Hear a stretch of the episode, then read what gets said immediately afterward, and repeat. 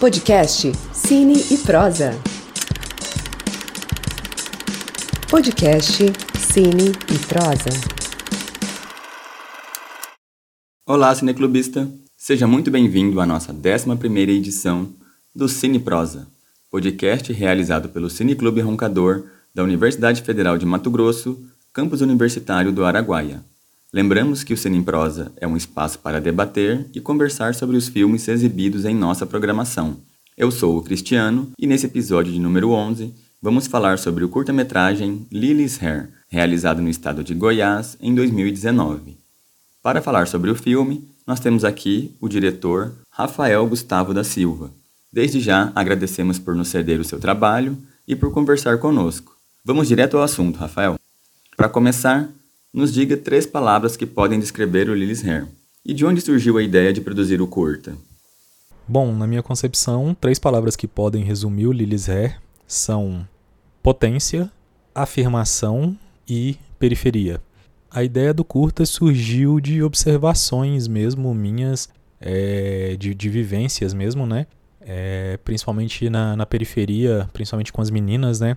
É, tem muito essa coisa de que o cabelo bom é o cabelo liso, né? Então elas já crescem é, meio que forçadas, né? É, forçadas no, no, sentido psicológico mesmo, né? De que elas precisam ter o cabelo liso porque senão elas não estão bonitas, né? É, existe essa essa coisa muito implícita, né? Na, na mente das pessoas de, de todas as classes. É algo que vem meio que de baixo para cima, né? Essa essa padronização, né? Do, do que é bonito do que é certo e elas acabam sentindo essa pressão, né? E, e, muitas acabam alisando seus cabelos não porque elas querem, né? Porque existe uma diferença quando a pessoa quer, que ela está consciente disso, né? É uma coisa, mas quando ela está fazendo para poder, é, como que eu posso dizer, para poder se enquadrar, né? No meio, isso é algo que é grave, né? Então o curto ele vem a partir dessas observações, né? E juntando com essa coisa que eu, que eu sempre tive, assim, de, de ter orgulho, né? Daquilo que eu sou, da minha raça, do meu cabelo. Então, eu acho que é uma junção de tudo isso. Por que você escolheu o título na língua inglesa, Lily's Hair? Bom, o título em inglês não, não foi proposital, assim. Eu tinha é, a história, já tinha es escrito, né, é, o roteiro. É, foi até um roteiro que eu escrevi a partir do momento que abriu um edital, um edital federal, né? E eu ainda eu já tinha a ideia na cabeça, mas não tinha o um roteiro. Então ele é um roteiro que ele foi feito em um único corte, em um único tratamento, né? Foi bem assertivo assim. E, e eu ainda não tinha o título e eu precisava inscrever, né? E ficou Lilis Hair, veio Lilis Hair na cabeça e ficou Lilis Hair, mas não, não foi algo proposital assim. Rafael, como foi a experiência de gravar com crianças? Bom, é, eu já havia trabalhado com crianças outras vezes, né? Na piscina de Kaique, né? Foi o primeiro filme que eu trabalhei com crianças. Só que na piscina de Kaique eram crianças menores, né? De uma faixa etária anterior. Já no Lilis eram crianças já chegando ali na adolescência, né? Já pré-adolescentes. Então o trabalho foi, foi mais tranquilo, assim, de condução em relação é, a piscina porque essas crianças elas já além de serem maiores né elas já tinham experiências com audiovisual ao contrário da piscina.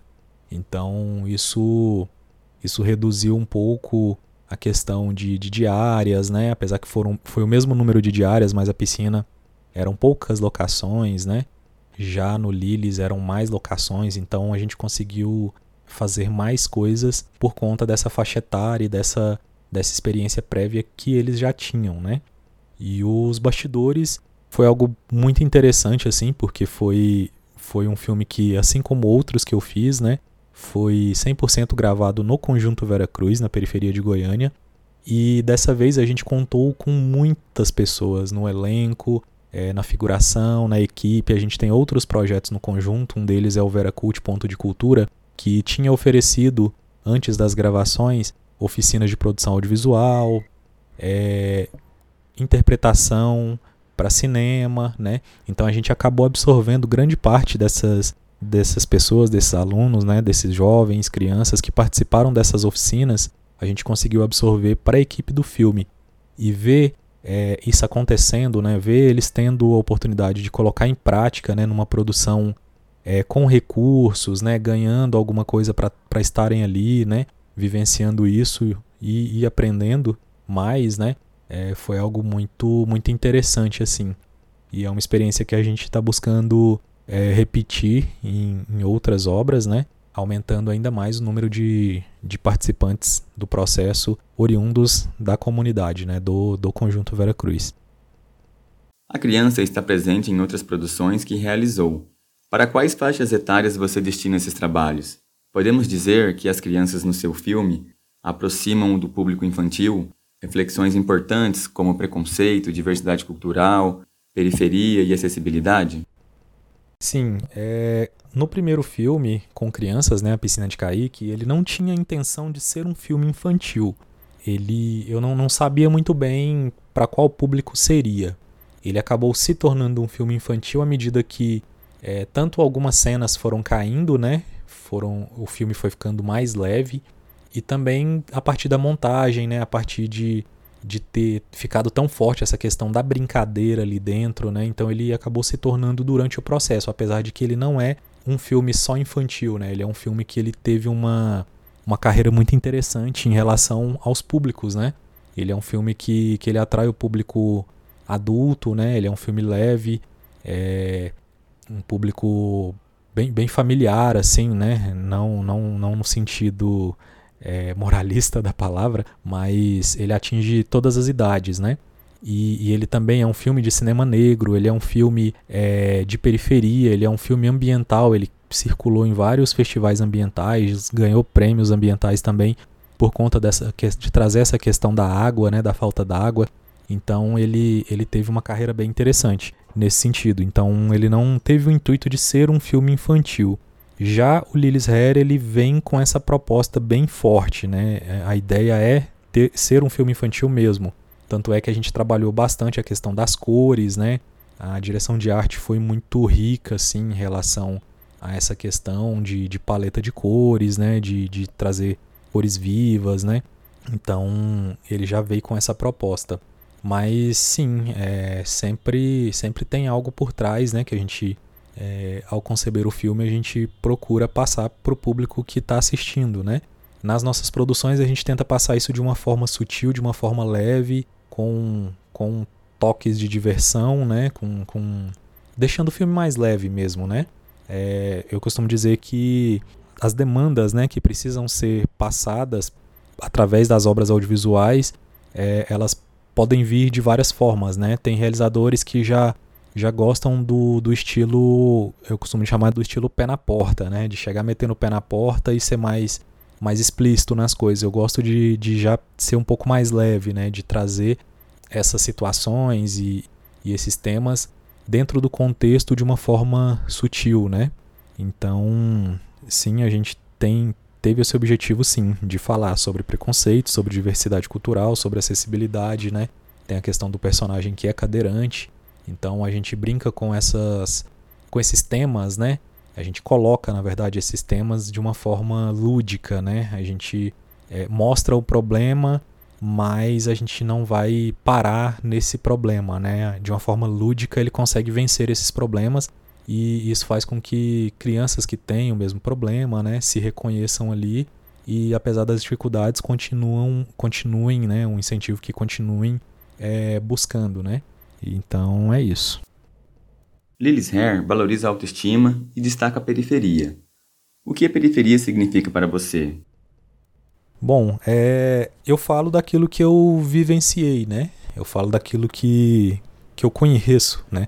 Eu sou nascido em Goiânia, né? Filho de mineiros, nascido em Goiânia. Nasci num bairro chamado Setor Norte Ferroviário, que é bem pertinho do centro da capital. Morei nesse bairro até os 4, 5 anos, que foi quando eu mudei para o Conjunto Vera Cruz, que é um dos bairros mais afastados do centro da capital. Então eu, eu vivi nesse bairro aí por cerca de 20, quase 30 anos, né? Então eu cresci lá, minhas amizades, a maioria é, ainda são de lá. O meu trabalho hoje, apesar de não morar lá, é, não morar no Conjunto Vera Cruz nesse momento, mas as, o meu trabalho é todo voltado para lá, né? De, de buscar as coisas, as, as oportunidades e levar para lá. Então eu, eu sigo aquilo que eu que eu cresci, né? Aquilo que, que eu vivenciei e que eu ainda vivencio.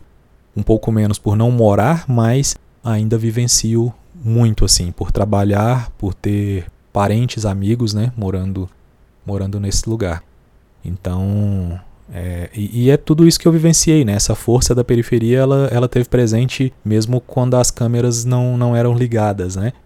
Mesmo na, na infância, né? Na adolescência, a gente sempre, sempre tentou fazer coisas para movimentar, né? Essa, essa comunidade e o, o filme ele traz o, os filmes né eles acabam trazendo um pouco disso também então, o que a periferia representa para mim é isso, é, é a, a, minha vida, né? A minha vida tá lá. Então, eu, eu sigo extremamente bairrista, né? Ao, ao, pé da letra. Eu sempre faço questão de falar do bairro, de onde eu cresci, de onde eu vim, de onde eu me orgulho de, de fazer parte. Então, é, é isso. A periferia para mim é, é vida, né?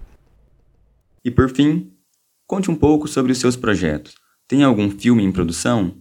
Quais os planos para o Favera? O Festival Audiovisual Vera Cruz? Bom, sobre os demais projetos, é...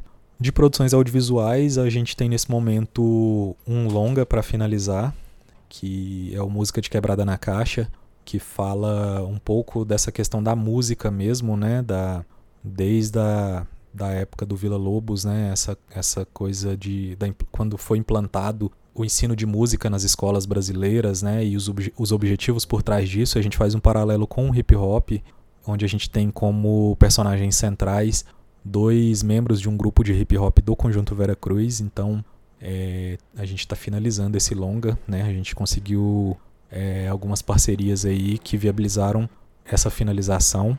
A gente tem também um média-metragem para ser captado, né? A gente está tá captando os recursos ainda, conseguimos captar parte deles, que também é sobre o Conjunto Vera Cruz, né? Chama Rock em Rua, é sobre as festas que aconteciam é, no Conjunto Vera Cruz na década de 90, né? Que movimentavam o bairro, eram, era a principal diversão dos jovens do bairro. E temos também um curta-metragem onde eu assino o roteiro, a direção é da Rochelle Silva, que foi diretora de arte dos curtas Lilis Harry e A Piscina de Kaique, Mademoiselle do Rap também, que é um outro curta que a gente tem. É, então ela vai estrear na direção, né? Eu assino o roteiro dessa obra e produção executiva. E, e é isso, a gente está querendo também, a gente não tem recursos para isso, mas a gente está tentando viabilizar de uma forma colaborativa é, um outro filme que, que tem o mesmo universo da Piscina de Kaique, né? Com recortes da minha infância, mas juntando com situações é, atuais, né, contemporâneas. Então a gente tem, tem um projeto, é um projeto que a gente acredita bastante, mas a gente precisa é, conseguir pelo menos os recursos mínimos, né, para viabilizar isso. Estamos na busca e, e pretendemos gravar o ano que vem também. É, quanto aos outros projetos que não produções audiovisuais, a gente tem o Favera, que é o Festival Audiovisual Vera Cruz, né? Que é um festival de cinema voltado para produções das periferias do Brasil inteiro. É um festival que existe desde 2014, no, é, é todo realizado no Conjunto Vera Cruz também. E a gente, o ano que vem, a gente vai realizar duas edições, né? Como a gente não conseguiu realizar em 2020. Em 2021 a gente realizou uma edição digital, né? Em 2022 a gente vai realizar é, uma edição híbrida, né? Agora no primeiro semestre e pretendemos realizar a edição presencial, né? Se a nossa situação sanitária do país permitir, né? A gente pretende no segundo semestre realizar de forma presencial, né? Esperamos que, que a gente consiga. E além disso, a gente tem projetos também é, multiculturais, né? Tem o, o Veracult Ponto de Cultura, que é um espaço onde a gente oferece diversas atividades de formação e de consumo de cultura, né? Temos uma biblioteca também lá nesse espaço. É, o espaço abriga outros projetos culturais, né? Está começando agora um projeto de um estúdio musical. É, na verdade, dois projetos de estúdio musical que utilizam a mesma estrutura. Um é um projeto que a gente encabeça, que é o Rua Mix. Outro é um projeto da molecada da área que que está usando o espaço para gravar, né? Os MCs, a galera da música local, né, dando, dando essa oportunidade. E temos também outros projetos aí que, que a gente está tentando viabilizar e que esperamos aí que a gente consiga executar nos próximos anos. Que bacana, Rafael. São muitos trabalhos, né? Muitos projetos com a comunidade. Muito bom mesmo. É, nós do Cineclube Roncador agradecemos imensamente por conversar conosco e fique à vontade para suas considerações finais. Você quer acrescentar mais alguma coisa? Quer comentar algo do curta que deixamos escapar? Bom, para finalizar, gostaria só de agradecer, né, pra, pela oportunidade. É o segundo curta, né, que, que é pauta aí do, do Cine e Prosa. Então, agradecer, isso é muito importante para os realizadores, né? O objetivo é que os filmes sejam vistos e quando eles são vistos e discutidos, né, melhor ainda, porque a gente acaba aprendendo, né, é, com a visão das outras pessoas, né? Então isso é muito importante. Eu gostaria de agradecer o convite e sempre que precisarem é, estou à disposição. Muito obrigado mesmo. Bom, o Cine Prosa fica por aqui. Se você gostou, deixe um comentário, siga o Cineclube Roncador nas redes sociais e acompanhe a nossa programação. Até o próximo Cine Prosa. Valeu! Podcast Cine e Prosa. Podcast Cine e Prosa.